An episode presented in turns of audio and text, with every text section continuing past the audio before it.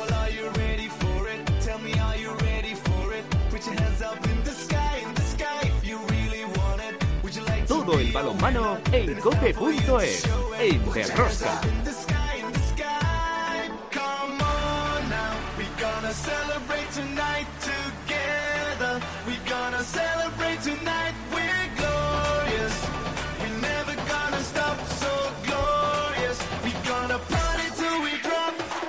Hola, hola, ya estamos aquí otra semana más con todos vosotros. ¿Qué tal estáis todos, amantes del balonmano, seguidores de Derrosca? La selección española masculina ha disputado dos partidos ante Eslovaquia y Argentina con sendas victorias para los hispanos. Alex Dusebaev ha llegado a los 100 partidos internacionales y el gran capitán, Raúl Entre Ríos, ha cumplido 281 partidos con la camiseta de España. Un Raúl Entre Ríos que se convierte en el jugador con más presencias en la selección española. Dos encuentros que le han servido a Jordi Rivera para seguir probando jugadores de cara al relevo generacional que está a la vuelta de la esquina. Se disputaron los torneos preolímpicos y saltó la sorpresa. Croacia fuera de los Juegos Olímpicos de Tokio con una gran Portugal que se ha clasificado por primera vez en su historia. Ya conocemos los bombos de cara al sorteo, os los cuento en un rato.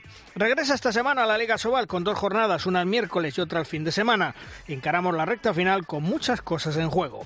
Las guerreras tienen una semana clave ya que van a disputar el preolímpico de los Juegos de Tokio. Será en Giria el viernes, sábado y domingo y tras la retirada de Senegal las cosas parece que se ponen un poco más sencilla y tendremos que jugarnos las dos plazas para Tokio que están en juego ante Suecia y Argentina. Ya veis, otra semana más tenemos muchas cosas que contaros. Os recomiendo no os perdáis ni un solo minuto del programa. El balomano a tope con la cope. ¡Empezamos! En el control de sonido, Álvaro Español, en la producción del programa Belén Díaz de Arce, al frente de toda esta maravillosa y generosa familia apasionada del mundo del balonmano, Luis Malvar. En Cope Valladolid, Juan Carlos Amón. Hola Juan Carlos, ¿qué tal? Muy buenas. ¿Qué tal? Muy buenas a todos. En Cope Logroño, Chema Jodra. Hola Chema. ¿Qué tal? ¿Cómo estamos, amigos? Y aquí en Madrid, Emilio Gorgojo. Muy buenas, Emilio. Hola, buenos días. Eh, bueno, pues partido otra vez en el Wiking Center de Madrid y cada vez que tenemos una presencia en Madrid, pues se nos saltan las lágrimas pensando que Madrid sigue sin balonmano de élite. Y aunque a ti te hayan dicho cosas de, de los rojiblancos, me temo que largo me lo fiáis. Oye, una, una duda que me asalta desde el cariño, Emilio. ¿Por qué le llamas Wiking al WeThink? Bueno, no sé, debe ser porque como yo le quería llamar Palacio de los Deportes, que es de toda la vida, y, y como no me paga publicidad el... ¿Cómo es? Dices que es Within. Within. Es que, es que dice el Wiking que parece que es el fin de semana. Pues, pues es como el Wiking, sí, más bueno, o menos. Pues el weekend lo hemos pasado en el Within. Eh, ahí está. Eso sí, esa es la frase. Ah, eh, bien, bien, bien ayudado por alto, Bueno, Luisito. pues ala. Qué cable, qué cable. Como que cable, un puente sobre el río Guay. Pero, pero de hormigón. Bueno, pues nos vamos a hacer, como siempre, el análisis de la jornada. Si quieres conocer toda la actualidad del mundo del balonmano, descárgate de Rosca en cope.es.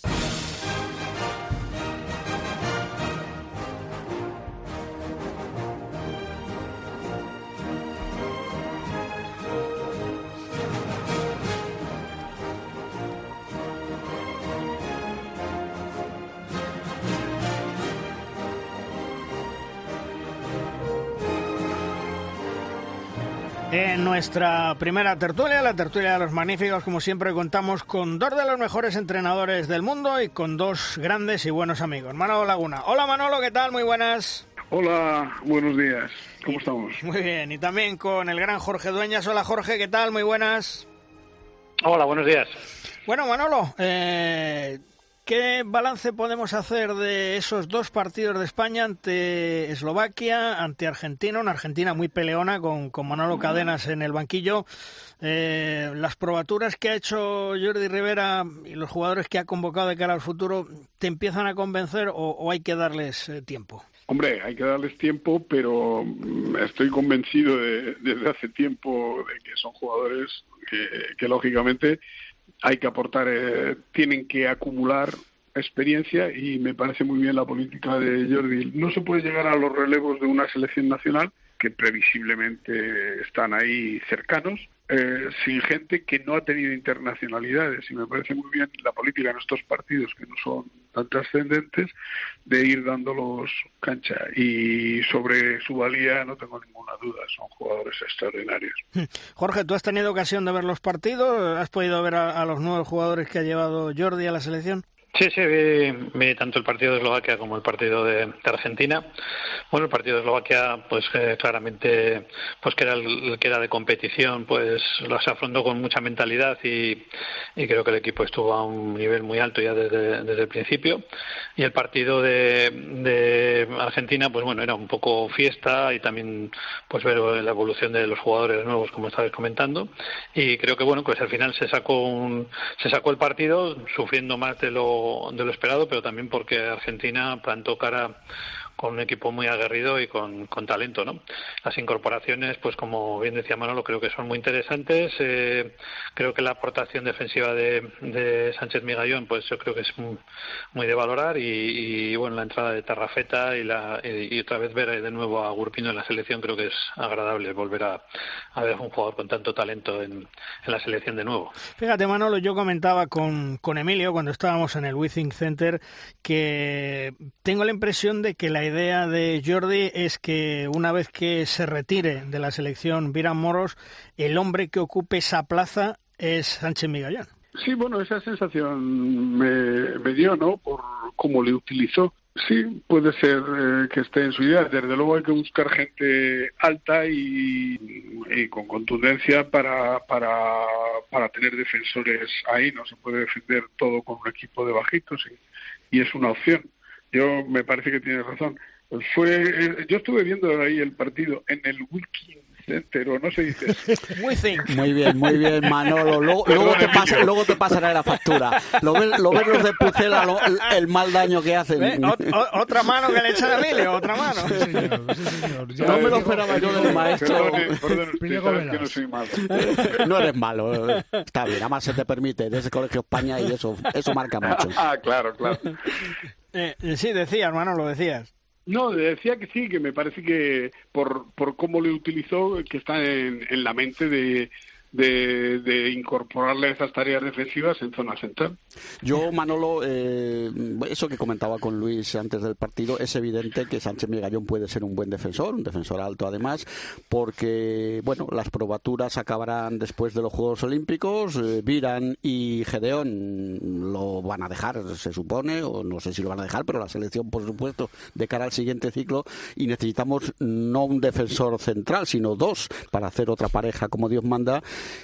y bueno, pues ahí sí, sí, que va a tener trabajo Jordi, pero yo digo que estos experimentos con gaseosa antes de lo que es el, la gran cita del año, pues puesta un año y veremos a ver si, si, si se mantiene ¿no? Eh, la cita de este verano. Pues es con la gente que tiene ahora mismo, con los ilustres veteranos en muy buena forma todavía y luego sí, claro, habrá que empezar a rodar lo siguiente, pero bueno, hay un ciclo de cuatro años, aunque los mundiales y los europeos nos comen año tras año, pero bueno, ese es el trabajo que va a tener Jordi con el equipo, ¿no? Porque Jorge, eh, yo le decía antes a Manolo lo de Sánchez Migallón, pero también pudimos apreciar que pueden hacer una buena pareja sustituyendo con tiempo, formándose, cogiendo confianza en el centro de la zaga en vez de Gedeón y Viran, Marchán y Sánchez Migallón, ¿no? Sí, creo que esa es un poco la idea que puede tener Jordi en la cabeza, ¿no? Gente más joven, con, con muchos centímetros y envergadura y peso, para dar una consistencia ahí en el centro de la defensa, tanto en Sistero como cuando defendió 5-1 con Migallón defendiendo atrás en el 5-1 y creo que va un poco por ahí por ahí la línea no de todas formas también hay otra serie de jugadores que él también ha, ha, estado probando cuando ha habido selección B o algunas actividades y creo que bueno pues está todo bastante enfocado a, a ese cambio generacional que se supone después de los Juegos Olímpicos. Manolo eh, estamos hablando de los Juegos Olímpicos. Menudo palo Croacia fuera. Pues sí pero permíteme que te diga y no es eh, cariño fraternal a los lo de Portugal verdad ya te veo. sí. Pero no, no, no, no, de verdad. Portugal ya no se le puede considerar una sorpresa después de los dos últimos grandes campeonatos, el campeonato mundial y el campeonato de Europa. El campeonato de Europa para mí fue la selección revelación junto con Hungría, pero para mí incluso un poco más que Hungría. En el mundial tuvo la mala suerte que es que le tocaron el grupo Noruega y Francia y, que ganara Francia ayer simplemente es el tercer partido que le gana en dos años. Es decir, que una sorpresa no ha sido. O sea, sí que es un poco sorpresa, pero que no es un- una cosa como decir, se ha quedado fuera. De hecho, el partido contra Croacia fueron ganando todo el partido, casi todo hasta el final, y solo perdió de uno. Es decir, no es un equipo que se cuele de rebote ahí. Manolo, eh, estos portugueses vecinos y hermanos juegan como los españoles. Debe ser que habéis ido mucho por allí, ¿eh? Bueno, ellos tienen También han venido. De hecho, de hecho su, su seleccionador, Paulo, es, ha estado entrenando en la Liga Sobal Sí, y sí. tiene mucho contacto. De hecho, vive en Vigo, vive en España.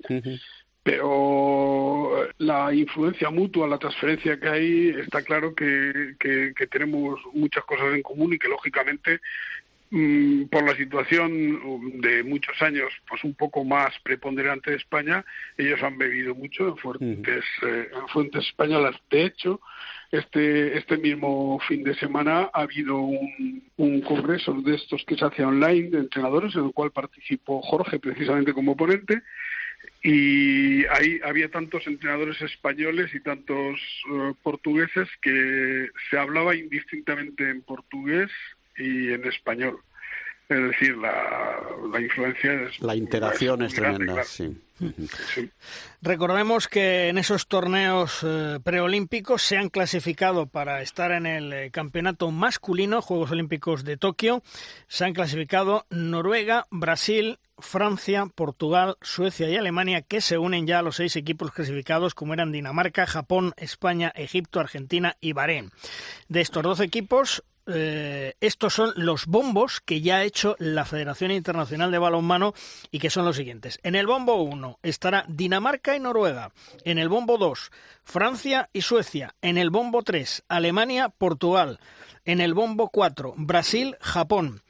En el bombo 5, España, Egipto. Y en el bombo 6, Argentina y Bahrein.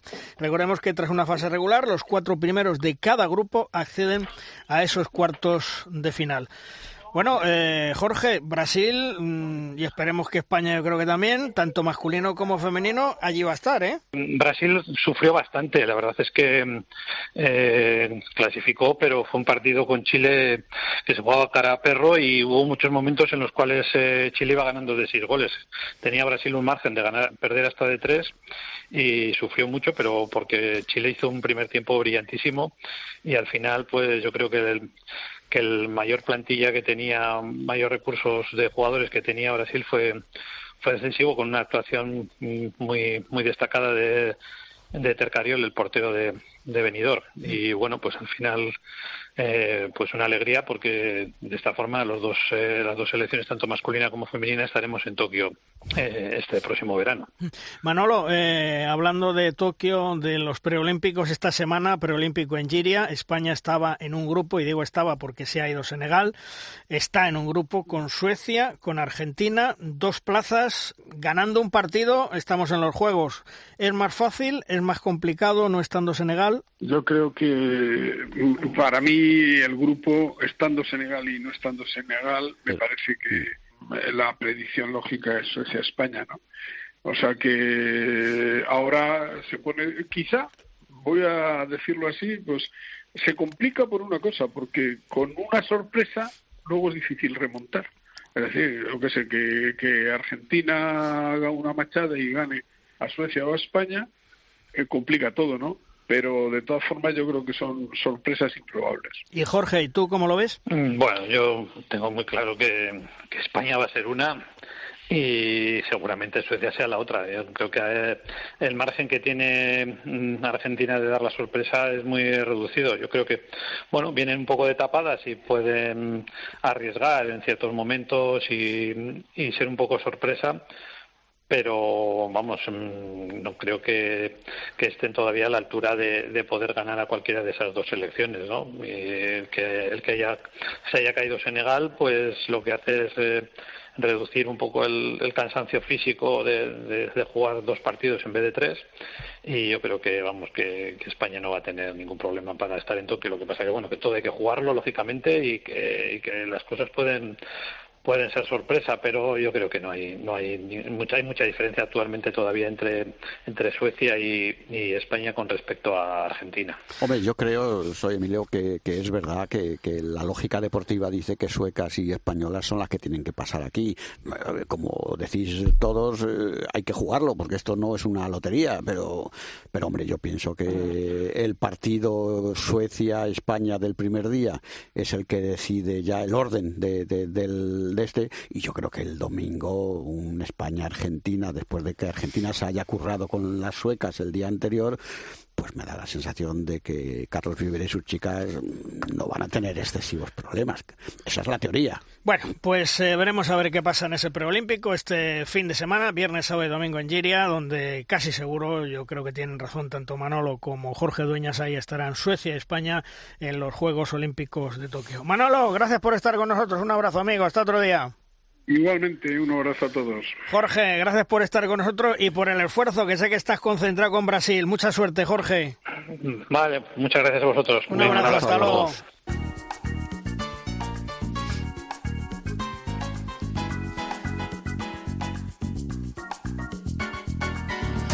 Esta semana la firma invitada nos llega de la estilográfica del gran Iñaki de Mújica, buen amigo, veterano compañero en Onda Vasca y gran especialista balonmano. Con su experiencia siempre da en el centro de la diana con sus comentarios. Sepamos sobre qué nos habla esta semana Iñaki. En el horizonte de nuestro deporte se acumulan asuntos pendientes y no son de índole menor influyen mucho en el devenir de entidades, clubes, equipos, jugadores, incluso nosotros mismos. No caben todos en esta rosca, así que elijo un poco entre el azar y la posibilidad de que las comentéis. Por ejemplo, en relación a las elecciones del Barça. Ya sabemos quién es el nuevo presidente. No he oído nada al respecto de la sección de balonmano en toda la campaña. ¿Qué pasa por la cabeza de la porta? A la vista de la situación económica de la entidad, ¿seguirán invirtiendo como hasta ahora? Reducirán el presupuesto, continuarán confiando en las mismas personas que llevan años al frente del balonmano blaugrana. Hablemos de patrocinios. Los clubes de las ligas masculinas y femeninas tratan de cerrar los vigentes ejercicios y tratan también de minimizar las pérdidas. Ese es un objetivo loable, pero ¿por dónde pasa el futuro? ¿Cuántos clubes disponen de una confirmación de continuidad de sus vigentes patrocinadores? ¿Esas cantidades? ¿Qué porcentaje suponen en el presupuesto del futuro de cada entidad? ¿Podrán hacer frente a todos los compromisos pendientes? ¿Perderán nivel competitivo por esa realidad? Público juega su papel. Y a día de hoy las puertas de los pabellones están cerradas salvo en algunos territorios y situaciones excepcionales. La evolución del número de contagios llama un poco al optimismo, hasta el punto de que algunas comunidades se plantean abrir los polideportivos para que entren los aficionados. Pudiera suceder que unos clubes habiliten taquillas y recauden, mientras que otros, porque sus gobiernos no aprueban la presencia de público, dejen de hacerlo. ¿Se puede calificar esta realidad como de agravio comparativo? No perdamos el norte de Asobal, aunque yo lo he perdido mucho. Sus dirigentes deben decidir si convocan elecciones, si disponen de una fecha para las mismas, si van a abrir el melón de las candidaturas y tratar de revertir una situación que parece anclada en la divergencia. Los pasos que da la institución son de elefante, cuando los que se exigen son de gacela. Hablando de plantillas, han comenzado ya los rumores sobre los movimientos del mercado. Aparecen nombres ilustres cuyo futuro pasa por clubes distintos a los actuales. Incluso algunos van a colgar las botas. A pesar de las condiciones económicas hay trajín, tanto aquí como más allá de los Pirineos. Eso sí, con retraso respecto de otros años. En diciembre ya se cerraron operaciones de calado. Y termino con los Juegos Olímpicos. Una de las principales dudas que afecta al deporte del balonmano se relaciona con los Juegos. Se disputarán en 2021. Varios balonmanistas alargaron un año sus carreras para despedirse por la puerta grande. ¿Será posible que suceda? La cancelación de campeonatos del mundo para juveniles y juniors supone un duro golpe que afecta a las generaciones jóvenes. Prácticamente no han competido en todo el año, y eso es grave en todo proceso de formación. Se pierden muchas cosas, desde el valor de la convivencia en los grupos hasta el progreso como deportistas. Y no hay referentes claros en el pasado para saber qué es a estas alturas lo más idóneo para recuperar el terreno perdido. ¿Había asuntos pendientes o no?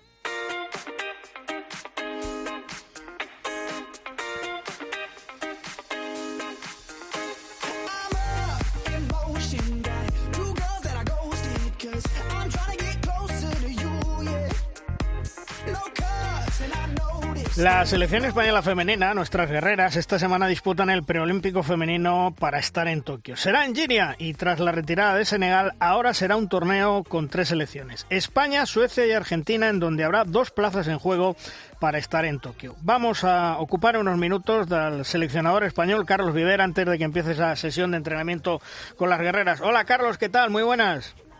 Buenos días, ¿qué tal? Bueno, antes que nada, darte las gracias por, por atendernos, que sé que estás con ellas ya preparando y que estáis en el gimnasio, así que muchas gracias y te lo agradecemos, Carlos. ¿eh?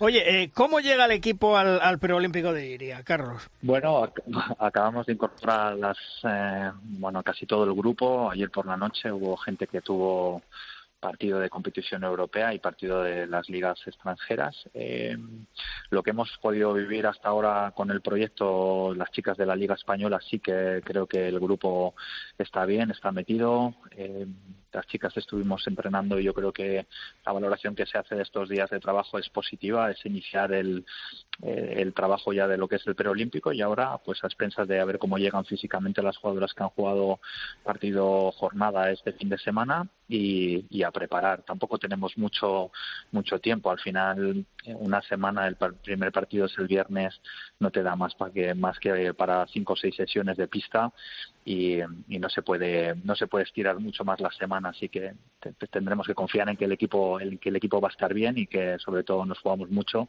y que la cabeza nos va a meter en el preolímpico de, de pleno mm. Carlos la retirada de Senegal allana un poco más el camino físicamente pensando que si se mantienen los horarios que creo que sí jugáis el viernes a las nueve de la noche con Suecia y el domingo a las nueve de la noche con Argentina sí yo creo que sí que negarlo sería sería negar la evidencia pero lo allana para para, todos. Yo creo que la noticia de que no venga Senegal, me imagino que las, las tres selecciones que participamos, participamos en el preolímpico la vamos a tratar de la misma manera, ¿no? Como que es una oportunidad muy grande para las tres selecciones, ¿no? Al final estamos hablando de que sí que quitas a un rival, pero que, que el margen de error ahora es muy pequeño. En estos momentos un, un error pues te complica, te complica muchísimo y al final va a ser dos partidos y en esos dos partidos un mal día te lo te puede te puede complicar cuatro años de trabajo. Nuestro partido clave es el primero con Suecia. Ganando a Suecia, mmm, ojo, habría que ganar también a Argentina, pero estaríamos con pie y medio. A ver, te pones a hacer números y, y, ganar a Suecia te abre la puerta, pero no la cierra del todo a que hayas entrado y el perder con Suecia te deja la puerta también entreabierta. O sea, creo que nos va a tocar jugar los dos partidos al máximo. No creo que no creo que el domingo tengamos cerrada la clasificación, sea cual sea el resultado del viernes, la verdad. Hola Carlos, buenos días. Soy Emilio Orgojo. Oye, eh, antes hemos comentado en la tertulia con Manolo Laguna y con Jorge Dueñas que la lógica deportiva dice que suecas y españolas, en principio, por nivel deportivo, serían las que tendrían que obtener las dos plazas. Hemos dicho que evidentemente hay que jugar y que no está ganado de antemano, ni, ni, bajándose del autobús. Pero bueno, el hecho de que, de que se haya convertido en un triangular y que juguemos viernes, domingo, después de que las argentinas, que en teoría son las que nos podían poner en peligro esa calificación eh, es, es, positivo, es, es, una, es una buena ayuda, ¿no? Porque ellas habrán peleado el, el, sábado con las suecas y el domingo estarán un poco con el agua al cuello, como precisión previa, ¿no? No lo sé. Está, este, te compro, hola Emilio, buenos días, te compro todo lo que, lo que dices. Es verdad que a gusta porque al final tienes un partido el viernes, descansas el sábado, tienes el partido del domingo, eh, pues solamente somos tres rivales, de los cuales vamos a pasar dos. Eh, lo que insisto es en que al final yo creo que la, estamos en las mismas condiciones y en la, nuestra, en la cabeza de las jugadoras de las tres selecciones y en la cabeza de los seleccionadores de las tres selecciones nos pasa por lo mismo, ¿no? Que, que al final estamos hablando de que hay muy poco margen de error. Y no me cambio por ninguno de los seleccionadores de ninguno de los preolímpicos que hay por ahí. Yo quiero estar aquí, quiero estar con España, quiero, quiero este preolímpico, lo, lo, te lo compro todo, pero vamos a tener que jugarlo. Y me gusta que también es verdad que cuando se habla en una tertulia con Manolo Laguna, con Jorge, con vosotros, pues que se, se, valore que también es verdad que esos partidos se van a tener que jugar, ¿no? Aunque evidentemente, pues yo creo que es un preolímpico que, que tenemos, tendremos que trabajar desde el principio hasta el final y que, que, tenemos nuestras opciones, hay que ser realista, tenemos nuestras opciones, pero hay que tener mucho respeto por, por nuestros rivales. No, Carlos, hay que jugarlo, eso es evidente, y además en eso deporte, evidente, en deporte no, nada está escrito antes de empezar, puede haber previsiones. Oye, y sobre todo con Argentina, eh, tú te conoces muy bien ese equipo porque la mayoría de las jugadoras está jugando en la Liga Española, ¿no? Un porcentaje muy alto. un porcentaje alto y se están formando aquí en la Liga Española, eso es. Yo creo que ese conocimiento es positivo para los técnicos, pero también para las jugadoras de conocer, las jugadoras argentinas, de conocer el nivel de la liga, conocer a las jugadoras eso, eso también las hace más peligrosas. ¿no? Entonces tendremos que estar muy atentos sobre todo a ese conocimiento que tenemos del rival. A veces ese conocimiento es, eh, yo creo que puede volver también más peligroso a, los rivales. Oye, y no me resisto, ya sé que es vender la piel de los antes de cazarlo, pero como ya estarás pensando, bueno, este fin de semana estás pensando en lo que estás pensando, pero a partir de entonces tendrás que pensar en los Juegos Olímpicos. Sandy Barbosa, por lo que tú sabes y tus, tus charlas con médicos y jugadora, ¿la tendremos en Japón? Sí, el equipo, o sea, digamos que en agosto Sandy Barbosa podría participar con cualquiera, con su club, con, con la selección, porque evidentemente la recuperación está yendo muy bien y ya sabes que me gusta hablar con mucho respeto de todo lo que tenemos por delante. O sea, el primero la clasificación, pero si me preguntas en el caso concreto de si, si estuviéramos en, el, en, la, si la selección clasificara para los Juegos Olímpicos, eh, por lo que, por lo, por cómo está yendo la recuperación, lo bien, lo bien que está yendo, eh, creo que no habría ningún problema para que Sandy llegara. Llegaría con poco con poco juego, serían casi casi aproximadamente unos nueve meses desde la desde la operación. Eso son solamente tres meses, seguramente después de que haya le hayan dado el alta. Es poquito, poco ritmo, pero pero bueno, es Sandy es un prodigio físico y, y bueno, evidentemente yo creo que es una jugadora hiper necesaria para, para las guerreras. Pues Carlos, eh, perdona, eh, ¿muchas cosas que corregir en esta semana con las guerreras? Bueno, mm, sobre todo intentar volver a coger el, el, ritmo de la de, digamos de, de, lo que es la, de la competición. Sobre todo minimizar eh, las pérdidas que tuvimos en el europeo. No eh, sé, que es el caballo de batalla de la selección. Cuando tenemos pocas pérdidas, la selección rinde mucho mejor. El europeo, la verdad es que no estuvimos a gusto. No, no nos ayudó pues el poco ritmo de competición que tenían algunas jugadoras, lo poco que se puede llegar a preparar, porque al final siempre estos europeos o mundiales llegan muy pronto, con poco, poquitos días de, de entrenamiento y y, bueno, lo, a corregir sobre todo eso, ¿no? Yo creo que, el equipo debe mostrarse más sólido, no deberíamos tener tantas pérdidas como tuvimos en el europeo, cuando tenemos menos pérdidas el equipo rinde mejor y, está mucho más, más sobrio, ¿no? Más sólido.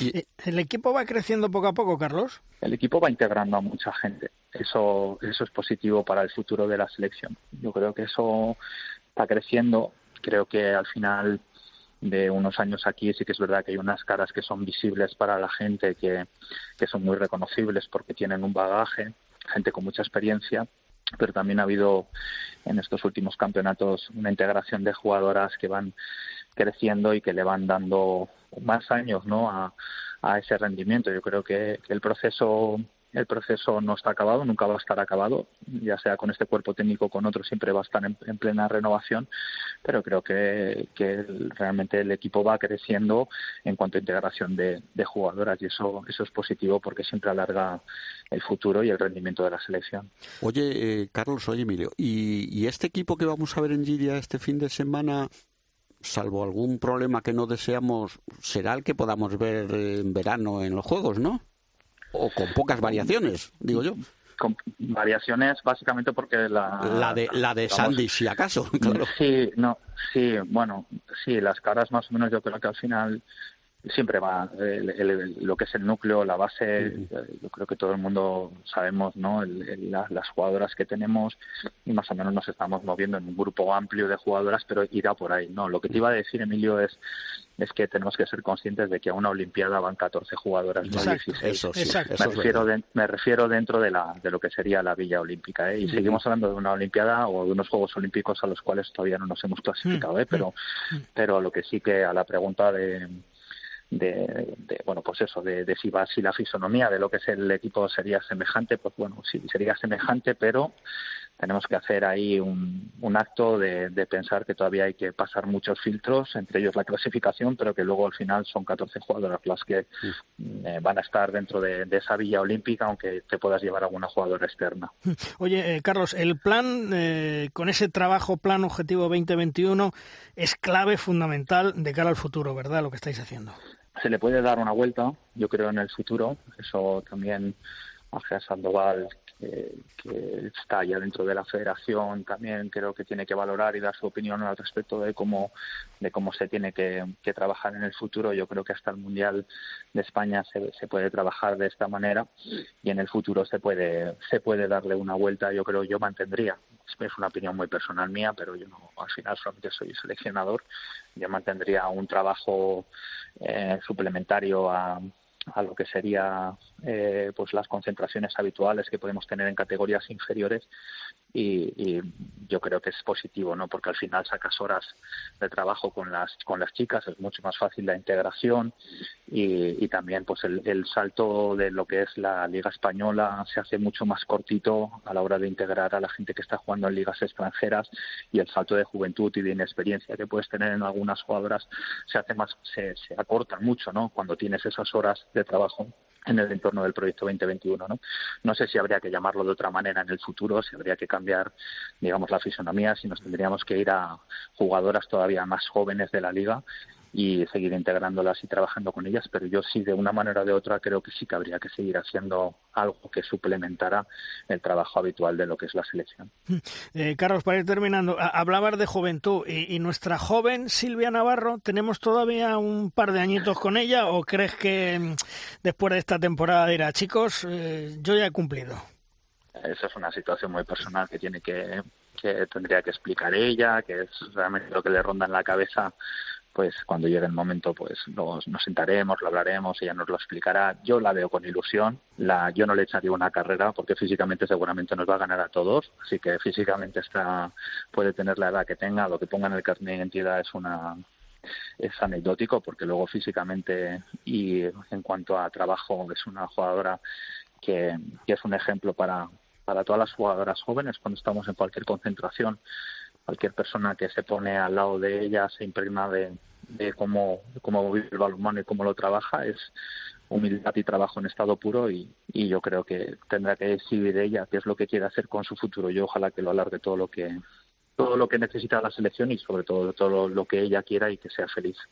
Pues lo más importante es lo que ha dicho Carlos, que físicamente está fenomenal y que está con muchísima ilusión. Esos son, y tú lo sabes porque has sido jugador, dos datos fundamentales para querer seguir. Así que mmm, me alegro que esté en esas condiciones y que ahora se ilusione con el Perolímpico y por supuesto ya no digamos nada si conseguimos la clasificación, que hay que jugarla este fin de semana, que todos confiamos en que sí y estamos convencidos que sí, pero que hay que jugar los partidos ante Suecia y ante Argentina. Carlos, gracias por atendernos y un fuerte abrazo, amigo. Emilio, Luis, y, un abrazo. Y suerte, y suerte, suerte ¿eh? y acierto en estos dos partidos. Venga, vamos a ello. Muchas gracias. Un abrazo, un abrazo hasta a luego. todos. Cuidados luego. mucho. Igualmente. Hasta luego.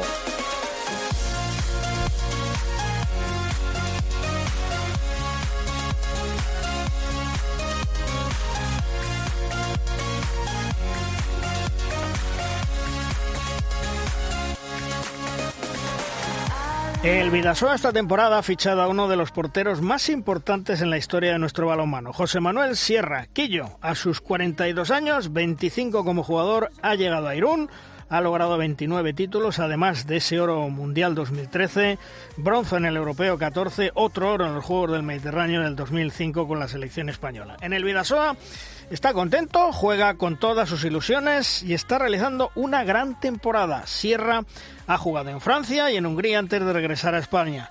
Hola José Manuel, Quillo, ¿qué tal? Muy buenas. Hola, buenas, ¿qué tal? Bueno, oye, eh, dejaste Francia, te viniste al Vidasoa, se daban las circunstancias oportunas para, para volver, ¿no? Para, para regresar. Sí, sí, eh, ya lo he comentado alguna vez, eh, Vidasoa eh, tiene un gran proyecto, eh, además me daba la posibilidad de seguir viviendo en Francia, que era importante para mí, para que los niños siguieran estudiando francés y, y nada, se dio todo, así que, que bueno, no, no me lo pensé mucho a la, a la hora de venir aquí.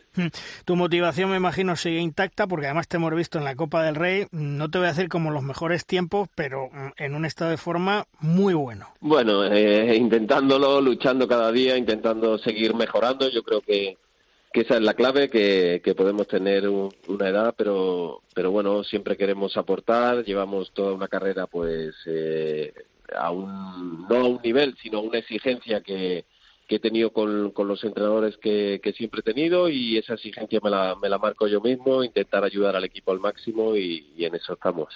Oye, eh, ¿cuál es el secreto de los porteros? Porque los porteros sois muy longevos. Ya sé que os dicen que os gastáis menos con jugadores en el campo y tal, pero bueno, mm, también la condición física, la flexibilidad con el paso de los años y sois muy longevos, insisto. ¿El secreto dónde está, Guillo? Sí, bueno, bueno, no tenemos tanto, bueno, tenemos impacto del balón, pero, pero bueno, es verdad que cuando ves a ellos los golpes que se dan, a lo mejor pues eso hace que, que se desgasten más. Eh, yo realmente pues eh, no, no lo sé, es verdad que, que los porteros estamos llegando a, a una edad que, que nunca hubiéramos pensado y, y, bueno, yo creo que habrá que preguntarle más a, a preparadores físicos. Yo, yo tampoco tengo un físico muy bueno como para decir llegar a, a, esta edad. Por ejemplo, Umbrado siempre ha sido más físico que yo, ha corrido mucho más que yo, ha, ha trabajado mucho más que yo, pero, pero bueno, eh, no sé, habría que preguntarle más a, a, los preparadores físicos un poco para, para ver por qué los porteros eh, llegamos a, a tan larga edad.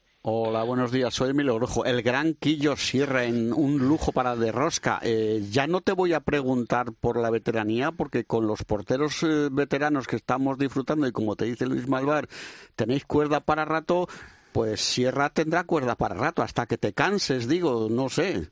Bueno, veremos. Es verdad que cada vez va costando más, eh, cada vez es más difícil. Tienes familia, eh, los niños van creciendo y, y bueno, cambiar de sitio cada vez es es más complicado, pero, pero bueno, por ahora he llegado aquí a un equipo Vidasoa en el que echaba de menos un vestuario español, podemos decir, y donde pues al final se hacen muchas más cosas, eh, están todos más unidos y, y bueno, eh, esto me, me, está haciendo volver a, a tener esa ilusión y, y bueno, eh, voy año a año viendo y ya veremos a ver qué, qué nos depara el futuro. Lo de la familia te lo compro. Lo de las agujetas que no has dicho no te lo compro porque agujetas tendré yo, pero no tú. o sea que... No, no, tengo, tengo bastante, ¿Tienes? tengo bastante agujeta. Aquí, aquí trabajamos mucho mucho en el gimnasio, yo no estaba muy acostumbrado y sí, sí que tengo agujetas. ¿Cómo que no estabas acostumbrado? ¿Que no entrenabas en Francia y en Hungría? Sí, pero, pero aquí más duro. Claro que entrenábamos, ah. pero bueno, al final no no tanto Aquí con Jacobo trabajamos mucho en el, en el gimnasio y bueno, es algo también nuevo para mí que, seguro que me vendrá bien, pero, pero sí que sí que lo voy notando un poco que me cuesta un poquito más a la hora, a la hora del, del gimnasio, pero bueno, al final trabajamos como, como todos y intentando pues como he dicho antes mejorar, mejorar cada día. Como te decía Luis, perdóname, eh, como te decía Luis, te vimos en la Copa del Rey eh, aquí en Madrid y tú salvaste el paso de Vidasoa el primer día, el segundo no pudiste, pero hiciste una actuación muy destacada estás en, en, buena forma, ¿eh? No te puedes quejar de la temporada que estás teniendo en tu vuelta al balonmano español, ¿eh? Sí, siempre tienes dudas, siempre tienes dudas porque yo después de Seguet estuve en, en Sarán, eh, estuve en segunda división y, bueno, eh, da el paso otra vez a Sobal, te entra las dudas que no sabes si podrás ayudar al equipo, pero bueno, desde el principio me, me he encontrado bien, eh, como te he dicho, eh, trabajamos mucho, trabajamos mucho durante la semana, cada cada partido lo preparamos bien y, y bueno, ese, ese, es el secreto, el trabajo, trabajo, trabajo y, y ahí seguimos intentando ayudar a, al equipo en, en, todo lo que se pueda. ¿Has notado? Oye, dejad, dejadme sí, que salude sí. al pulpo. Desde el, el pulpo, el pulpoquillo, sí, sí. ese era Malumbre. Ese era Malumbre. No, no, pero tú, bueno, oye, pero tú ya llevas eh, tantísimo tiempo que, que se te puede llamar como, como, como tú quieras que, que, que te llamemos. Oye, una pregunta, José. Con tanto tiempo tiempo tecnificando el trabajo de portero de una forma específica. ¿Qué ha cambiado de cuando tú empezaste a la forma de entrenar porteros al día de hoy? Porque hay que reconocer que tú has tenido, eh, has compartido vestuario con, con, un montón de grandísimos porteros. Has tenido al trastornado de bully de entrenador, que, que hay que tener mérito. ¿Qué, ¿Qué, ha cambiado en la forma de, de, trabajar de los porteros desde que tú empezaste hasta el día de hoy? Bueno, yo desde que empecé, antes no trabajábamos es verdad que, que Asbet, por eso, por, por, el secreto de la longevidad ahí es está no trabajar de joven pues ahí ser, está. pues ya te lo has dicho pues Quillo éramos auto, autodidactas veíamos a uno copiábamos lo que nos gustaba de, de cada portero eh, luego sí que bueno yo al final a, al tener a Pastor pues siempre él era portero también, ha ido corrigiendo, pero quiero decir que, que en ningún equipo, salvo cuando llegué a Seguet, he tenido entrenador de porteros. Ahora, últimamente, pues yo creo que es para, para mejorar nuestro deporte, para mejorar eh, a los porteros, se está trabajando mucho con entrenadores de portero, eh, hay muchas ideas sobre, sobre cómo trabajar y, bueno, al final es un puesto de los más importantes que tiene el equipo y, estoy totalmente a favor de que, de que hay que trabajar con, con ellos para, para sacar el máximo rendimiento. Entonces, bueno, un poco el cambio ese es el, el trabajo que se está haciendo ahora. ¿Quién fue el primero que te apareció con una raqueta de tenis y unas pelotas? Para tirarle, ¿no? Sí. Pues no, sí, pues no sé si, no me acuerdo si con Pastor hacíamos eso, yo creo que no, pero con Bulligan ya es cuando empezó ahí con la selección, cuando se empezó a trabajar un poco. Claro, y, pues, tú, cuando, cuando ves que te aparece que te aparece ese oso con una raqueta de tenis y un bote de pelotas, me ha cambiado de deporte. Tú, dices, ¿qué va, no, no piensas, ¿qué quiere de mí? ¿Qué busca este? No, no, si lo piensas al final es un poco un trabajo específico que, que bueno, que puede venir bien a la hora de, mejorar al portero en, en, un sentido, en el sentido de son pelotas diferentes, son un poquito de reflejos, eh, bueno, pues hay que buscar la vuelta para, para intentar mejorar al portero y, y yo creo que en ese momento pues el, el entrenador que se le ocurrió pues pues buscaba mejorar al portero, así que, que bueno, todo todo es válido yo creo. ¿Has notado mucho el cambio de Asobal en estos años que has estado fuera? Creo recordar que te fuiste en el 2012, regresas ahora. Eh, hay que reconocer que la Liga Asobal, mm, de cuando tú estabas ahora, aquí yo, ha bajado un par de peldaños, ¿eh? Sí, sí, es verdad que, que ha bajado peldaños, pero, pero bueno, se sigue trabajando muy bien. Muy bien. Los equipos, al final, pues con lo que tienen, eh, los entrenadores sacan un rendimiento increíble eh, todos estamos viendo la, igualdad que hay en, la Liga Sobal, eh, vas a cualquier campo y puedes perder y, eso quiere decir que a lo mejor en los equipos de abajo tienen un poco de peor equipo, pero bueno, con, con grandes entrenadores, con mucha táctica, pues bueno, al final consiguen sacar grandes rendimientos y esa es una de las diferencias que yo veo a lo mejor con el balonmano francés, que es más directo, es más a lo que juegan a la primera intención y aquí pues al final te buscan las vueltas, eh, intentan buscar la, mejor opción y, bueno, al final pues tenemos una riqueza que, que no tienen otra, otras ligas.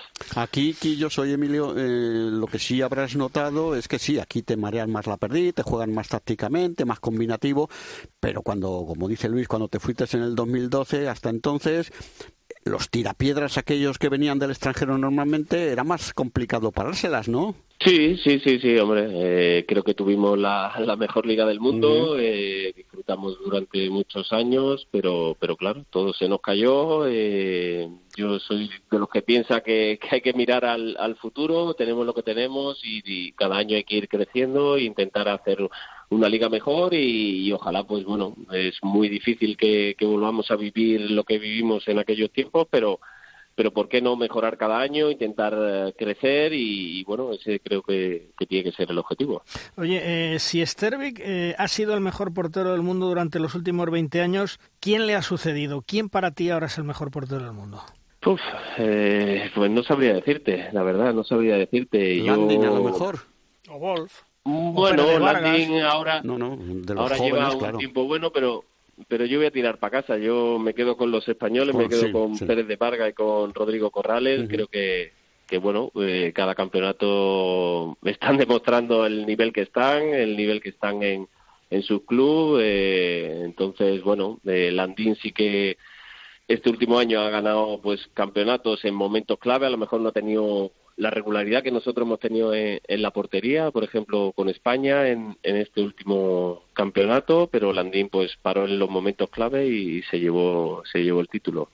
¿Qué tenía eh, Arpa de Stervik bajo los tres palos diferente al, resto de los porteros eh, que hacía, mm, yo diría que engrandecer y pesadillas a los eh, lanzadores, no solamente a los tirapiedras, sino a los lanzadores de siete metros? ¿Qué tenía diferente al resto? Bueno, eh, creo que todos lo han dicho, la intimidación que tenía sobre, sobre el rival, creo que, que era impresionante lo que los que lo hemos vivido desde dentro veíamos como los jugadores cambiaban su lanzamiento cuando cuando estaba él delante. Pero bueno eh, eso no viene sin sin un trabajo un trabajo previo que Arpat eh, al final hacía, trabajaba como, como el que más a lo mejor en, dentro de sus posibilidades, eh, siempre motivado para, para intentar mejorar. Eh, entonces, bueno, yo creo que, que esa intimidación se, se la ganó con, con un gran trabajo, con con ganas de ser el, el mejor y, nada, por eso todos los que lo vivimos pues estamos agradecidos de, haber disfrutado de él durante tantísimos años. Oye, Quillo, soy Emilio de nuevo. Eh, bueno, pues en el caso de Sterby, evidentemente dos metros, una humanidad tremenda y tapando por todos los lados y lo que dices tú, la intimidación. Oye, pero yo quería retrotraerme un poquito. Cuando tú eras infantil y empezaste a ponerte bajo los palos, aparte de que te dijeran que estabas loco porque era el puesto donde más golpes te ibas a llevar, eh, ¿a quién querías parecerte? ¿Qué portero de aquella, de aquella juventud tuya era el que decías, pues yo tengo que parar como este? Como Lorenzo Rico. De aquella bueno, no lo sé. ¿eh? Lorenzo Rico podía ser, claro. Sí, sí, de, aquella televisaba un poco y Lorenzo Rico era de los primeros que, en la televisión. También me acuerdo de Matt Olson, claro. Eh, que jugaba en Teca Cantabria y, y, bueno, ya un poco ya más adelante, pues eh, está claro que yo fui al Barcelona muy joven. Eh, Barrufet pues fue fue un, espejo donde mirarse con Thomas Svensson, los dos, así que, que bueno, un poco, un poco por ahí. Antes no teníamos, no podíamos ver tantos partidos como ahora, no podíamos ver tanto balonmano y, y bueno, lo poco que veíamos pues era un poco eso, Lorenzo Rico y Matt Olson al principio y luego los otros dos. Eh, ¿Cómo ves el relevo de los hispanos tras la retirada que lógicamente se tiene que producir esta temporada de alguno de los grandes jugadores? ¿Eres optimista, Guillo? Yo soy optimista, sí. Yo creo que, bueno, Jordi ya lleva haciendo un trabajo muy bueno, buscando jóvenes, eh, metiendo jóvenes con con esos veteranos que, pues, como todo el mundo sabe, o, se van a retirar pronto porque es ley de vida y creo que, que han trabajado juntos. Eh, eh, luego hay muchos jugadores que, que, todavía le quedan cuerda para el rato. Eh, yo soy optimista. Además, el, el gran trabajo de, de los entrenadores españoles eh, al final nos da un plus también. Así que, que yo particularmente soy optimista. Está claro que que toca seguir trabajando, podemos bajar a lo mejor un escalón, pero lo importante es no bajar tantos escalones para luego llegar hacia arriba. Podemos bajar uno, pero pero creo que para coger impulso. La gran pregunta es en, en la Liga Española. Eh, ¿Es posible en España batir al Fútbol Club Barcelona y ya hablamos de los próximos años. Bueno, es complicado y imagino que bueno, con esta con esta pandemia que ha hecho que pues que los clubes tengan que bajar otro peldaño más, lo mismo en comparación con lo que decía con la selección, esperemos que que ese paso atrás pues sea para coger impulso para de cara al futuro, pero pero bueno, es verdad que, que Barcelona sigue creciendo cada año, cada año pues va teniendo mejor equipo y y para el resto es muy difícil. Es muy difícil eh, competir en, en liga, a lo mejor en torneos cortos, pues bueno, un fin de semana se podría se podría intentar hacer algo. El, el modelo de competición de la Copa del Rey eh, no me gusta mucho. Eh, prefería el, el anterior, donde al final podías tener más tiempo de descanso. Esto de tres partidos en tres días me parece una locura, una locura, perdón, y, y encima, pues con la no la ventaja que tiene el Barcelona, sino la superioridad que tiene el Barcelona, pues el que llega el último día creo que, que es casi imposible batirlos. Y bueno, luego en una Copa Sobal, eh, en torneos cortos, pues ojalá algún día pues un, cualquier equipo pues pueda darle una sorpresa al Barcelona, porque creo que también sería bueno para, para nuestro deporte español. Claro. Por lo que respecta al Vidasoa, eh, conseguir el subcampeonato es eh, vuestro objetivo. ¿Con eso mm, se cumple la temporada tal y como estaba prevista, Guillo? Sí, sí, sí, sí. Yo creo que es un, un objetivo muy, muy importante. Nuestro objetivo ahora mismo lo que tenemos con tanta igualdad que hay es entrar en Europa primero y luego que está claro que vamos vamos a luchar por, esa segunda plaza pero bueno primero tenemos que intentar entrar en Europa además ya ha conseguido la plaza además ahora está fuera de los de los cuatro primeros, entonces ya solo son tres los que tienen plaza europea y, y nada, tenemos que primero asegurar la plaza europea y luego está claro que, iremos a por el subcampeonato. De cara al futuro, eh, tú tienes el título de entrenador. ¿Te ves en los banquillos en ese futuro o, tal vez dando clases de educación física que también tienes el título? Bueno, eh, me he sacado, sí, el título, me he sacado el Master Coach, eh, es algo que me gusta, he estado mucho tiempo con el maestro Juan Carlos Pastor, al final pues quiera que no pues cosas de táctica al final conoces y, bueno, eh, ¿por qué no? ¿Por qué no? Eh, está claro que hace unos años eh, no me veía de entrenador, pero no sé si ya es la edad y ves que, puedes aportar. Yo recuerdo que con Jonas Kalman hablábamos mucho en la habitación y, es verdad, al final llevamos toda una vida eh, dedicada al balonmano, hemos tenido la suerte de, tener a grandes entrenadores, eh, creo que sabemos algo de, de balonmano y, dónde mejor podemos aportar. Yo también tengo, pues eso, he sido portero, creo que ahí también puedo, puedo aportar. Bueno, veremos, veremos de, cara al futuro, pero, pero sí puede ser una idea. Porque en Vidasoa, perdona, en Vidasoa eh, acabas este año, tienes más contrato, tienes que renovar, eh, depende de cómo te encuentres o cómo está esa situación. No, yo yo acabo contrato, acabo contrato este año, firmé un año y bueno, vamos a ver, hablaremos, ellos tienen por ahora interés, por ahora está todo parado, pero pero bueno, veremos a ver si continuamos un año más o, lo dejamos, vamos, viendo durante durante el transcurso de la liga. Volviendo al tema que estaba hablando antes contigo, eh, ¿acabarás en Moguer en tu tierra? ¿Te gustaría? Esa es otra, esa es la gran pregunta. Es eh, cuando llevamos tanto tiempo fuera, es un momento ahora complicado a lo mejor para mí, un momento de, decidir. Eh, está claro que, pues eso podría ser otra ilusión, intentar ir a mi pueblo. Yo, han trabajado muy bien en, el club, en el Pedro Alonso Niño. Eh, hay ahora muchos niños, mucha cantera. Eh, el club está saneado, eh, han hecho un gran trabajo y, esa ilusión de que, de que un equipo de pueblo pueda llegar a, a la élite está ahí, está claro que está ahí, pero, pero claro, ahora ya va a depender un poco del, del trabajo, de si yo pues puedo tener allí un trabajo, encontrar un trabajo, de lo que me guste para luego poder entrenar, porque está claro que allí pues será muy difícil dedicarte solo a, al balonmano y, bueno, es otra puerta que está abierta, eh, es un momento donde ahora el jugador que casi se pues se va a retirar pues tiene que decidir y, y en eso estamos, a ver qué cuál es la mejor opción. Pues nada, Quillo, que elijas lo mejor para ti de cara al futuro. Y lo dicho, José Manuel Sierraquillo, uno de los porteros más importantes en la historia del balonmano, de nuestro balonmano, que afortunadamente está en nuestra Liga Sobal. Quillo, gracias por atendernos y un fuerte abrazo. Cuídate. Muchas gracias a vosotros un abrazo, portero. y nada, un abrazo fuerte. Gracias, Quillo. Hasta luego. Adiós. Chao, chao.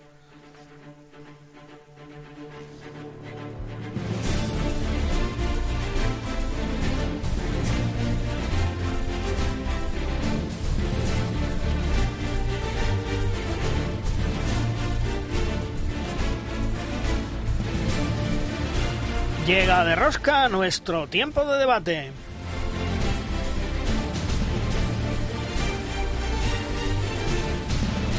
Es nuestra tabla redonda.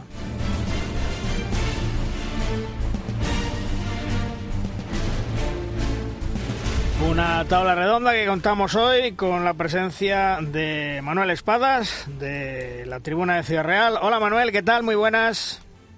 Hola, muy buenas Luis. Aquí escuchando al, al gran Quillo Sierra, que dicho sea de paso es una de las mejores personas con las que me he topado yo en el mundo profesional del deporte. La verdad es que muchos recuerdos y me ha gustado mucho escuchar la voz. Pues sí, sí, tienes razón, porque malas personas ya tenemos dentro, alguna que yo, que yo sacaría, pero a patadas.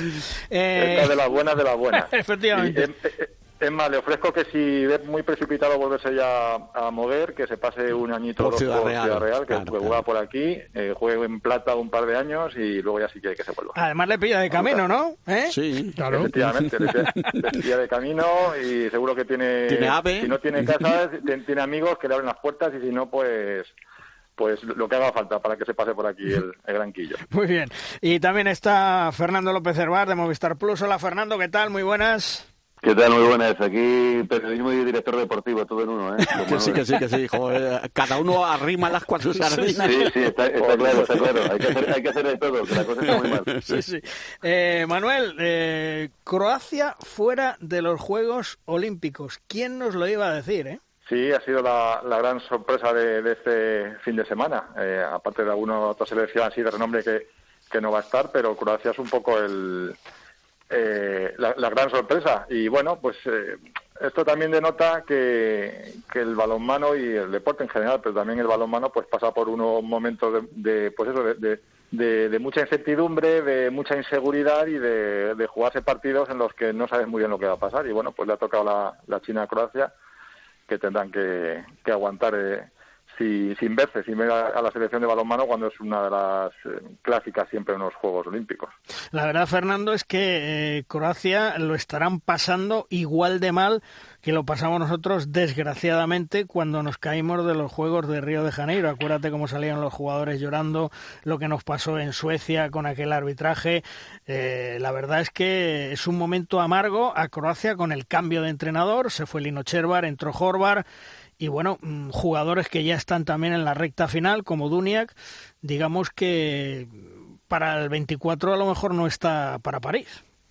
Pues eh, yo creo que puede ser un cambio de ciclo, ¿no? Totalmente. Y, bueno, pues un histórico que no va a estar en esa gran cita de los Juegos Olímpicos. Y, sin embargo va a estar otra selección como es Portugal, que habla muy bien de, del balonmano portugués, dando yo creo que la sorpresa, porque todos apostábamos con por la selección de, de, Croacia porque se pudiera meter en, en los Juegos Olímpicos.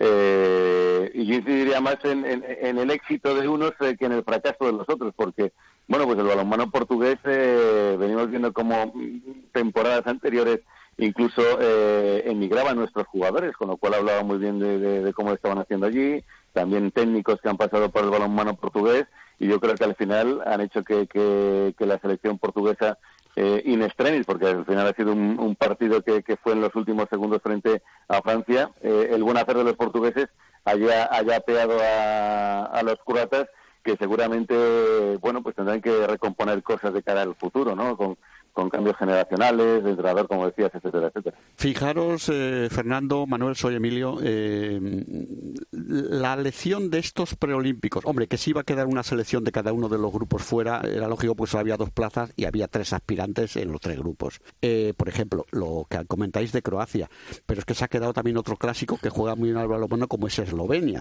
en el grupo sí. de Alemania se quedó fuera también. Pero es que vamos a tener unos Juegos Olímpicos en que la gran escuela del pasado, la yugoslava, no va a tener a ninguno, porque ni croatas, ni eslovenos, ni serbios, ni montenegrinos, ya no te digo ni kosovares, ni bosnios, que esos son de un nivel un poco inferior. Pero es curioso que la gran escuela yugoslava de toda la vida, en unos Juegos Olímpicos, cero patatero. Uh -huh. Eso algo nos quiere decir de lo que ha cambiado. Lo decía un poco también eh, Manuel, eh, Fernando, que, que ahora mismo hay yo creo que se han nivelado mucho entre 10, 12 selecciones y los partidos no están decididos. Y lo de Portugal nos da una gran alegría porque los portugueses, se lo comentábamos a Manuel Laguna al comienzo del programa, eh, juegan bien al balonmano, juegan un poco como a la española. Claro, ha habido mucha interacción. Pero es que mmm, por, los portugueses en los dos últimos com eh, competiciones que ha habido se merecían llegar más lejos porque están jugando muy buen balonmano. Y ya no voy contra el 7 contra 6 ese que es mi caballo de batalla, que ellos lo practican y muy bien pero es que se lo merecían, ¿eh? eh Manuel, mm, en el preolímpico femenino que se disputa esta semana en Giria, España, Suecia, Argentina, se ha caído Senegal, somos optimistas, ¿verdad? Hay que serlo, sí. Eh, está claro que las, las sensaciones que nos dejaron las chicas en el último gran torneo no, no fueron excesivamente buenas, eh, pero bueno, eh, todos todos sabíamos cuando comenzó esta, esta temporada tan singular que la fecha marcada en rojo era esta, era este preolímpico.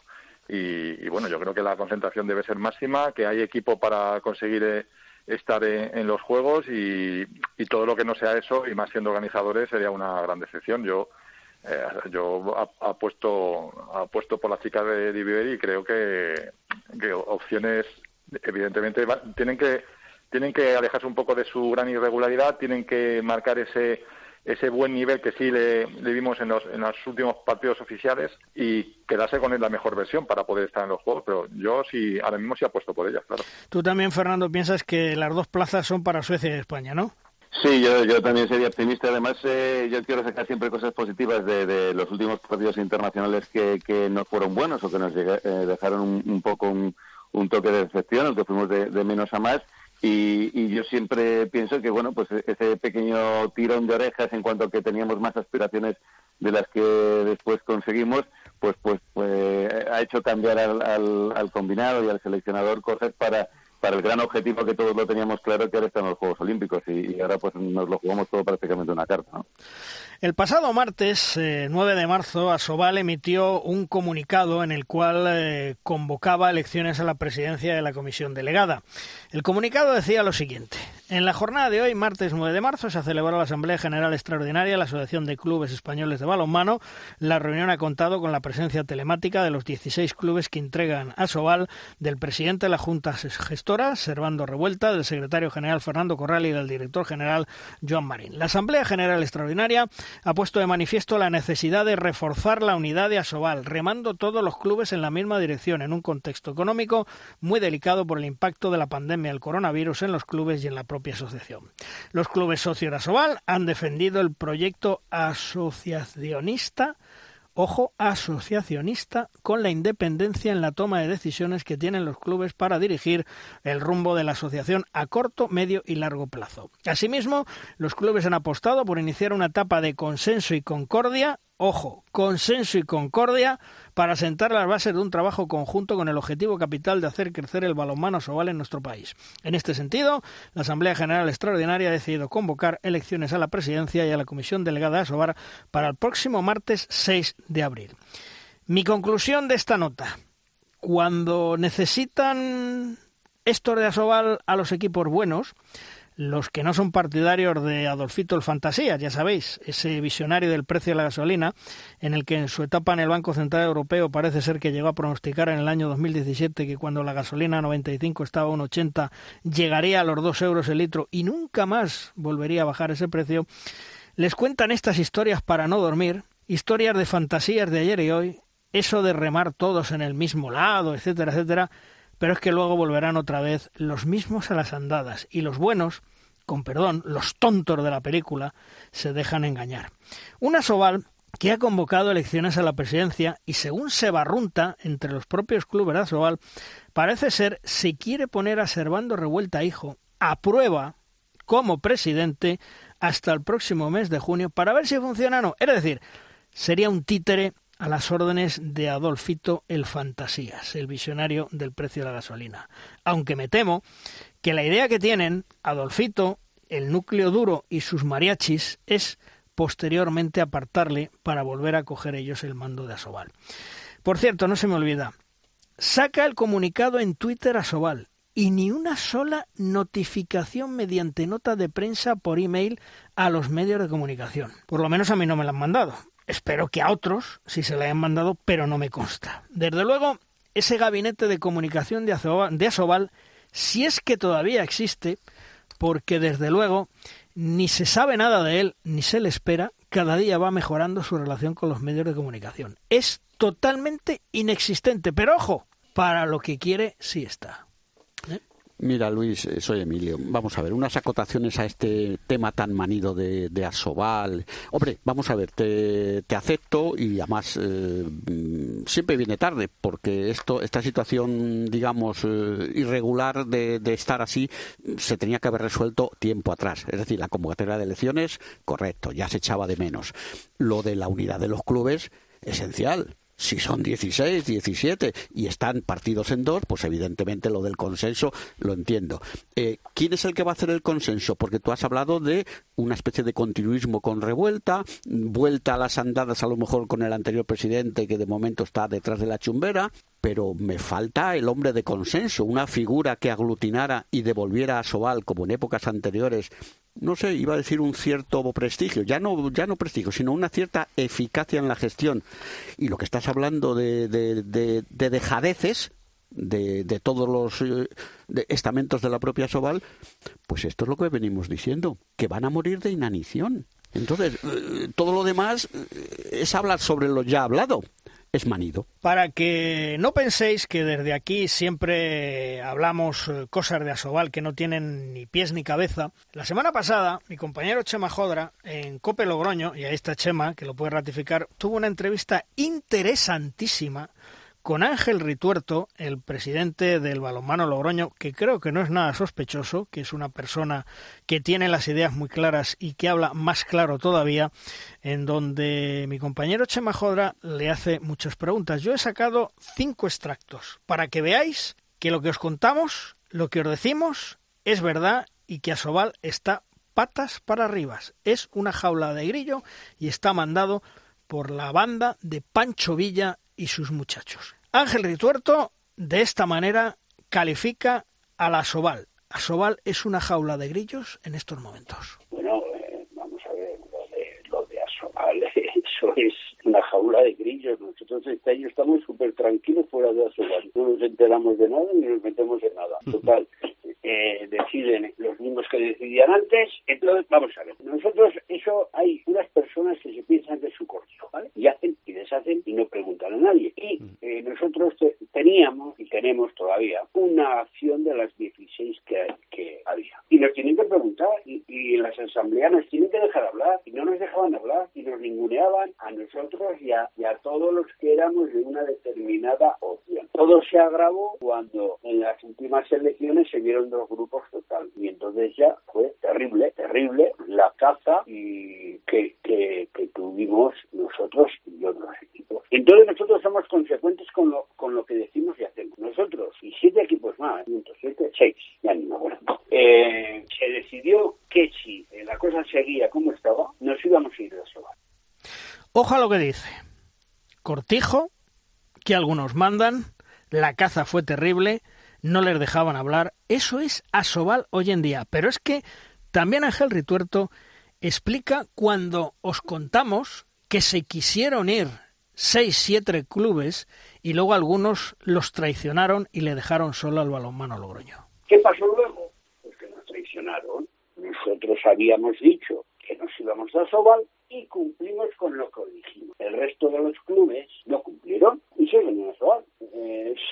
Así están las cosas. O sea, vamos a ver, habría que preguntarle sobre todo al venidor todo al Vidasoa, que ellos fueron los que llevaron la propuesta, porque tienen voto en la Asamblea Nacional, ellos llevaron la, la propuesta de no tener que pertenecer a Sobal para jugar en la división de honor masculina, ¿por qué no se fueron? Como veis, hasta ahora todo lo que os hemos contado en estos meses, en estos programas, es verdad a pesar de que algún impresentable ha dicho que nos lo inventamos y que es mentira. Pero el tiempo da y quita razones.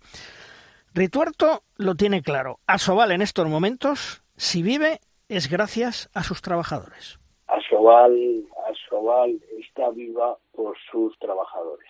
Está viva por sus trabajadores, pero los dirigentes, los dirigentes, sobre todo en esta última época, nosotros llevamos ya 15 temporadas en Asobal, con lo cual hemos conocido eh, Sí, unos cuantos. Eh, precisamente los que están mangoneando a Asobal no estaban cuando nosotros empezamos, estos ha- se han ido incorporando y yo creo que en peores manos no, no se puede estar. En peores manos no se puede estar. Y lo dice el presidente del balonmano Logroño, uno de los equipos punteros de la Liga Asobal. También confirma lo que ya os he venido yo contando, y es que el balonmano Logroño ha demandado a Asobal. Os recuerdo que cuando se entra en Asobal se paga la 16 parte del patrimonio neto. Cuando uno se marcha le devuelven el dinero de lo que vale en esos instantes la 16 parte de la cuota patrimonial. Siempre se ha devuelto esa cuota patrimonial a todos los clubes que bien han descendido o han desaparecido de Asobal. Al balonmano Logroño les han dicho que no tienen derecho a la devolución de esa cuota patrimonial chupatesa que son 45.000 euros. Lo ratifica Ángel Rituerto. Y de todas maneras, nosotros tenemos reclamado y hemos demandado a Sobal. Todavía no ha salido la noticia porque yo no sé si se la han facilitado, si se, el del juzgado se la han llevado a Sobal nuestra demanda. Hace ya, no sé, más o menos un mes que nosotros hemos demandado a Sobal para que nos den, nos devuelvan nuestro dinero. Y ya para terminar, la frase demoledora, que machaca, que destruye la idea que hay de Asobal. Todos juntos, todos unidos, todos a remar, Blancanieves, Cenicienta, qué bonito, fantasías animar de ayer y hoy. ¿Cómo es, don Ángel Rituerto, ahora mismo estar en la Soval? Nosotros nos gusta eh, tener compañeros de viaje que sean compañeros de viaje, no enemigos de viaje. Y entonces, últimamente, allí no hay compañeros de viaje. Vamos, esto no hace nada más que reafirmar, hombre Luis, mm, quitando algún malintencionado, que lo sabrá evidentemente. Y alguno, y dos, claro, y tres, claro, y cinco. claro, más de uno. Eh, no creo que nadie ponga en duda que las informaciones que, se, que viertes tú y que, y que nosotros eh, debatimos aquí en Derrosca se apoyan en la realidad. Pero, Emilio, no dudes, no, No dudes sé. que habrá alguien que piense que, Que sí, que el sí. presidente del balonmano Logroño está eh, exteriorizando Ya, ya. su malestar precisamente por el contencioso que tiene desde que decidió dejar de pertenecer a Soval y la Bueno, el bueno, sí, del- sí, Juan Carlos, todo eso Pues, que dices eh, está no, muy bien. Sí, pero déjame acabar, déjame acabar la frase. Pero eh, yo creo que nadie en su sano juicio, si lo que pretende es llegar a un entente cordial con la asociación a la que pertenece, cada vez menos asociación, puede decir que carece de compañeros de viaje, sino que tiene enemigos en el mismo. Eh, a mí me parecería una auténtica salida de pata de banco por parte del presidente de Logroño, con lo cual yo creo que realmente lo que está es exteriorizando lo que más de dos, tres e incluso cuatro clubes ahora mismo están pensando. ¿eh? Mira, los clubes de Asobal, Juan Carlos, pueden pensar, evidentemente, lo que no, quieran. es que después de oír a este señor, yo lo de Asobal ya quito lo de Ya. Aso. Dejo Vale, mal- vale, vale. Bueno, pues mira, eh, pueden Pero pensar... eso estaba muy claro ya, ¿eh? Claro, claro. Pueden pensar lo que quieran, pero yo solo quiero recordar que las últimas elecciones que se han hecho en Asobal...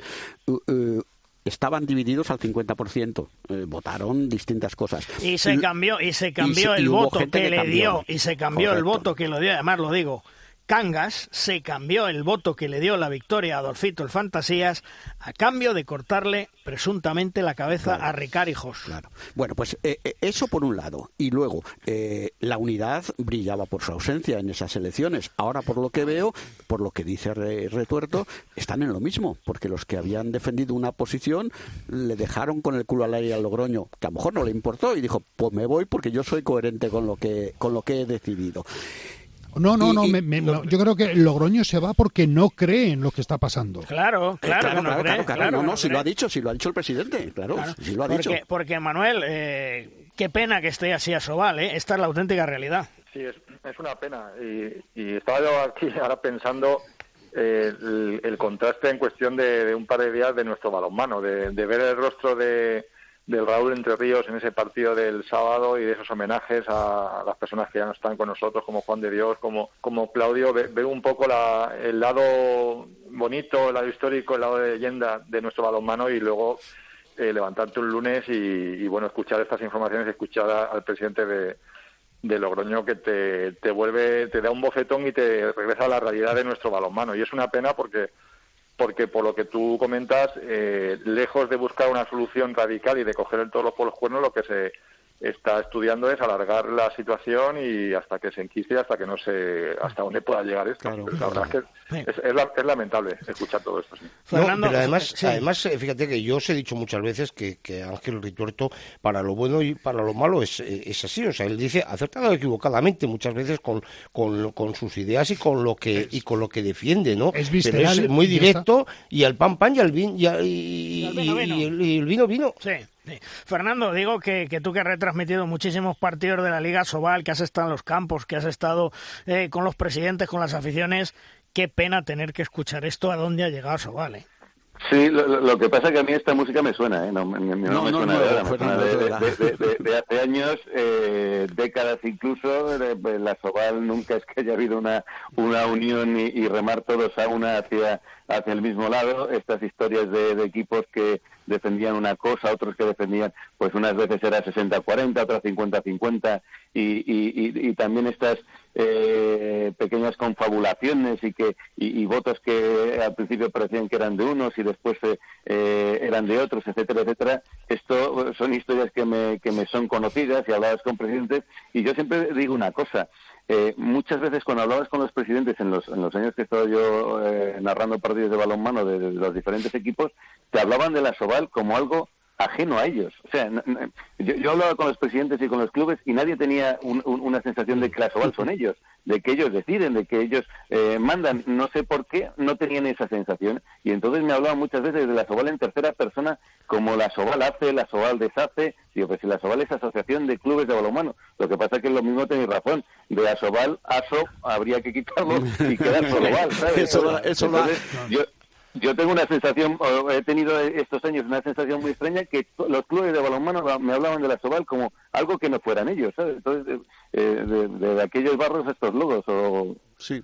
Claro, pero, pero a lo mejor es porque eh, Asobal eh, es incapaz de, de autogestionarse. Eh, yo creo que ahora mismo Asobal está viviendo de las rentas de un mini contrato televisivo por la Liga de Fútbol Profesional y yo creo que Asobal es incapaz de generar sus propios recursos, es decir, no puede mirarse en el espejo de la Liga de Fútbol Profesional o de la Liga Francesa o de la Liga Alemana de balonmano. Eh, ahora mismo Asobal está peor gestionada que cualquier categoría estatal de la federación. Es mi punto bueno, de vista. ¿eh? Bueno, Juan Carlos, eh, fíjate, además, claro, ahí ha sacado eh, Luis eh, cinco cortes. Eh, si, bueno, si me dejáis hablar de mi libro, el que la quiera escuchar completa, eh, sí. en la página de cope.es barra La Rioja está el podcast marcador capítulo 20, ¿no? Sí. Pues, pues ahí está completa. Pero es que en lo de la pasta de la Soval, que, que lo comenta también, dice, bueno, es que alguien me decía, bueno, es que vais a perder la pasta de, de la de la televisión. Hmm. Y entonces él dice, y como no es la primera vez, porque hace ya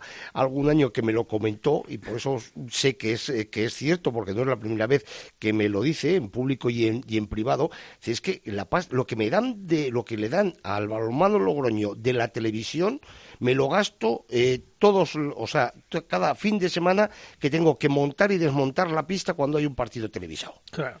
O sea, se me va la pasta que me entra por la tele, es, es lo que lo que me cuesta, euro arriba, euro abajo, el cambiar, el cambiar la pista cada vez que tengo un partido televisado. Bueno, pues esperar que ahora os voy a contar del convenio. Por cierto, me cuentan mis pajaritos. Que la semana pasada se produjo una reunión entre ambas partes negociadoras del nuevo convenio colectivo entre el Consejo Superior de Deportes, Asobal y la Real Federación Española de Balonmano. Me cuentan que en una posición de digamos, generosidad por parte de la Real Federación Española de Balonmano, se ha acordado intentar una última reunión para ver si es posible acercar a las dos partes. Si es posible, se acordará el convenio y caso contrario, las competencias irán a manos de la Real Federación Española de Balonmano. A fecha de hoy, la Federación Española tiene argumentos más que suficientes en estos momentos para dar por concluidas las negociaciones y para que luego no se diga nada, me dicen, la Federación ha aceptado esta última reunión. No nos olvidemos que las competencias pertenecen a la Real Federación Española de Balonmano y, entre otras cosas, Asobal ha incumplido varios acuerdos del actual convenio vigente. La fecha de dicha última reunión todavía está por acordarse pero será a finales de este mes de marzo. Mira, Luis, soy Emilio. Este tema ya es recurrente, ya vamos a ver. Eh, Está llegando a su fin, ¿eh? Sí, sí, sí, no, cada vez se, los plazos cada vez van siendo menos, porque nos vamos acercando a junio, que será cuando se cristalice, si no antes, como tú has dicho más de una vez, antes de la Asamblea Nacional, evidentemente los derechos federativos del deporte del balonmano pertenecen a la Federación Española. Clarito, como el agua. Eh, lo otro son concesiones vía convenio colectivo que ha funcionado durante muchos años. Calculo unos 30 más o menos, que es la vida de Asobal. Ahora, dices tú, oye, la federación parece que mmm, se ha ablandado un poquito en lo que quería y en lo que está dispuesto a cederle a Sobal. El problema es, ¿Asobal tiene recorrido para aceptar pulpo como animal de compañía o lo que sea? ¿Y quién lo va a aceptar? Si estamos todavía en el con los paños menores de que espera que van a convocar unas elecciones, espera que es que los clubes eh, siguen cada uno por su lado, espera que no hay candidatos si no es el mismo que había. Pues con esos pelos hay que ir a la peluquería, Luis. Bueno, pues eh, te voy a contar ahora cómo está a fecha de hoy Asobal. Por cierto, también me cuentan mis pajaritos. Ah, bien, pajaritos. Que aprovechando la celebración de la Copa del Rey en Madrid se reunieron el pasado 5 de marzo en el hotel donde estaban hospedados los representantes de los clubes de Asobal para llevar a cabo una reunión informal y hablar de todos los temas que tienen pendientes por resolver. Según me cuentan, en dicha reunión se escucharon voces discordantes y altisonantes y en algún momento se dijeron cosas muy fuertes de varios representantes de clubes. Al final salieron bastante enfadados. Pues es que me temo que eso que dices no responde nada más que a que sigue habiendo dos bandos y que, uno piensa que es de día y otro que es de noche. Entonces, eh, primero, el acuerdo dentro de Asobal no existe la federación dirá, bueno, pues estáis tan perdiditos que me lo voy a coger yo. Intereses espurios por otro lado, que eso también habría que darle su, su apartado. Pero es que, como yo he dicho en términos futbolísticos, en el área pequeña el balón y votando, para que lo remate hasta el tuercebotas de turno. Bueno, Manuel, eh, Raúl Entre Ríos, 281 partidos internacionales, qué grande y cuánto le vamos a echar de menos, ¿eh? Sí, vamos a quedarnos con esto mejor, ¿no? sí, yo creo que es mejor, sí, más constructivo. Sí, sí, la verdad es que, bueno, ya se ha dicho todo sobre él, eh, no hay mucho más que decir. Eh, Raúl Entre Ríos, eh, ahora mismo, pues eso, eh, ha pasado a ser leyenda de nuestro balonmano y sigue siendo el mismo, ¿eh? Porque lo que hay que destacar de este hombre, tanto de él como de su hermano, al que yo sí tengo el gusto de conocer personalmente, es que son personas intachables, son personas ejemplares. Mira que en nuestro balonmano es raro, eh, en nuestro balonmano quiero decir, en nuestro deporte es raro encontrar a, jugadores profesionales a los que se le pueda poner eh, alguna mácula, pero, pero los hay. Y son jugadores que han pasado a la historia por grandes deportistas y grandes jugadores, pero que a lo mejor sí han tenido un pequeño manchón en su trayectoria. Es lógico, todos somos humanos, pero es que a Raúl es que no se le recuerda nada, ni un mal gesto ni una mala cara y eso que es una persona que, también tiene su carácter y por eso ha, sido capaz o está siendo capaz de liderar a un, club tan grande como es el Fútbol Club Barcelona o de liderar a nuestra selección española y, la verdad es que era hay que aplaudir todavía hasta dónde ha llegado y lamentar un poco que ya se vaya que nos tenemos que ir despidiendo de, este hombre que que sigue siendo un ejemplo de, humildad porque si os acordáis, viste ayer, o perdón, el sábado, eh, la, entrevista con la que se despedía ese partido, eh, nuestro compañero eh, Pago Caro le preguntaba por los Juegos Olímpicos y decía el hombre que bueno que hay que seguir trabajando para hacerse un hueco en la selección para los Juegos Olímpicos. O sea que hasta hasta ese punto llega la, la humildad de un Raúl Entre Ríos a que pues ese tipo de, de virtudes le han hecho llegar hasta donde han llegado, que es simplemente para ser el, el hombre con más eh, partidos internacionales con la selección Fernando, la verdad es que, perdón, Emilio, Fernando, eh, digo que le vamos a echar mucho de menos y, y relevo mm, habrá, pero, pero distinto, muy distinto, ¿no? Muy distinto. Mira, yo, tuve, la última vez que charlé con él eh, fue cuando comenzó la pandemia. Hicimos un reportaje sobre el coronavirus en, Movistar Plus y, todo desde casa, con entrevistas. Y, uno de los hombres que iba a trastocar su, su futuro era Raúl Entre Ríos, evidentemente. Y entonces tuve una charla con él, él estaba en casa, yo aquí en la mía.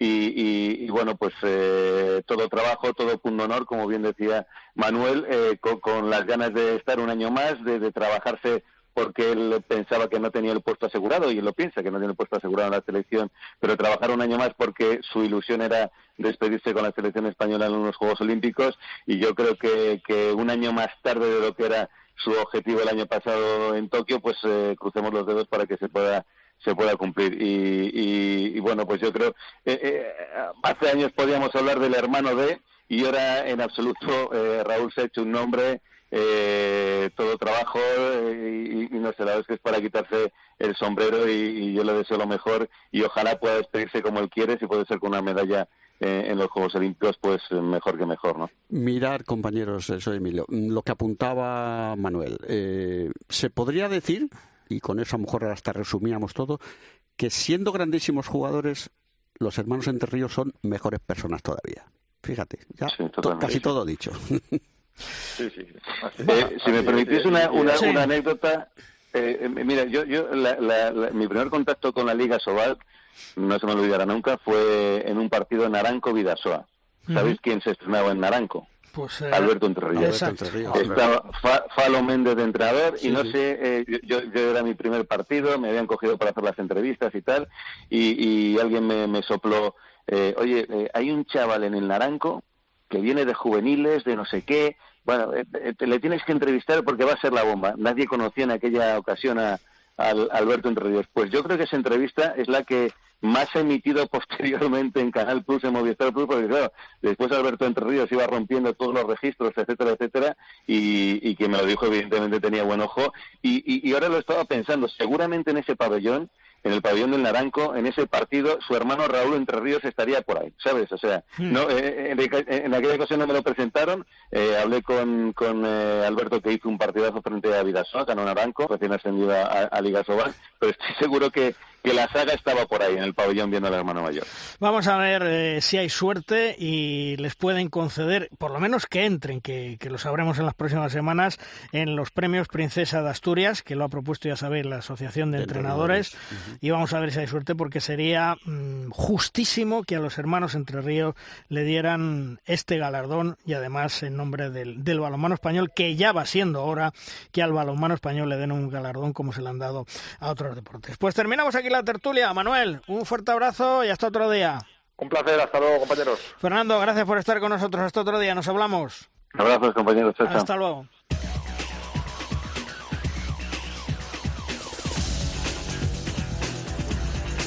Vamos terminando programa, vamos terminando edición, como siempre, con el maestro, con Tomás Guas y sus 7 metros. ¡Lanza, Tomás! Malvarrosquitos extraordinarios. Raúl Entre Ríos ha llegado a los 281 partidos internacionales con España este fin de semana. Es ya el jugador con más presencias en la selección, superando al enorme Barrufé. Raúl Entre Ríos está propuesto junto a su hermano Alberto para los premios de deporte de la Princesa de Asturias. Bien, está viviendo los últimos meses como jugador en activo, pues se retirará a final de temporada y todos esperamos que lo culminen los Juegos de Tokio con una medalla para España. Un grande entre los grandes del balonmano español y mundial. ¡Viva Entre Ríos! ¡Viva! Terminamos el programa. Juan Carlos, hasta la semana que viene. Chema Jodra también, hasta la semana que viene. un abrazo, ¿eh? hasta la semana que viene. Y gracias por hablar de mi libro. ¿eh? Hombre, es que era un bestseller, ¿eh? O sea eh, que... Bueno, bueno, porque el invitado el invitado era, era bueno también. ¿eh? Bueno, pero, pero hay que saber preguntar, ¿eh? Así que, en fin. Un abrazo, Chema, hasta la semana que viene. hasta luego. Emilio, la semana que viene más y mejor. Por supuesto que sí, porque después del paréntesis de la Copa del Rey, de los dos partidos de la selección, vuelve y con prisas la competición liguera como tú has apuntado, dos jornadas en esta semana y ya el sprint final que ya no vamos a parar.